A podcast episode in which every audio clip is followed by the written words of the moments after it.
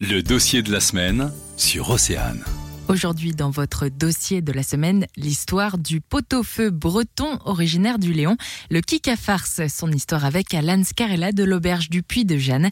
Il en a fait sa spécialité. On l'écoute sur sa composition actuelle.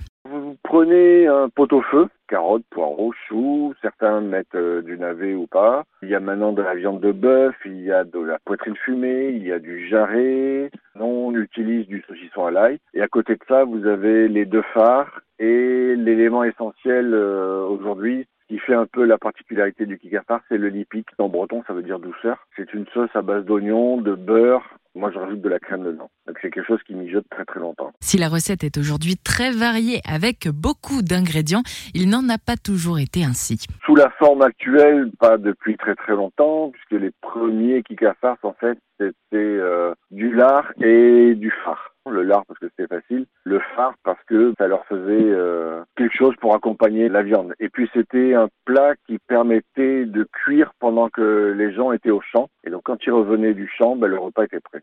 Rien que le phare nécessite au minimum deux heures de cuisson. Particularité chez Alan Scarella, il est fait avec du cidre. Et à l'époque, chaque village avait sa propre recette. Au départ, c'était vraiment le plat qui servait à, à nourrir la famille et c'est devenu un plat euh, convivial et de fête un peu plus tard. Quoi. À la base, c'était vraiment les aliments de base pour pouvoir nourrir les paysans. Ne cherchez pas à commander un kika farce sur le pouce à l'auberge du Puy de Jeanne. Alan Scarella tient à ce que le plat traditionnel breton garde son identité conviviale.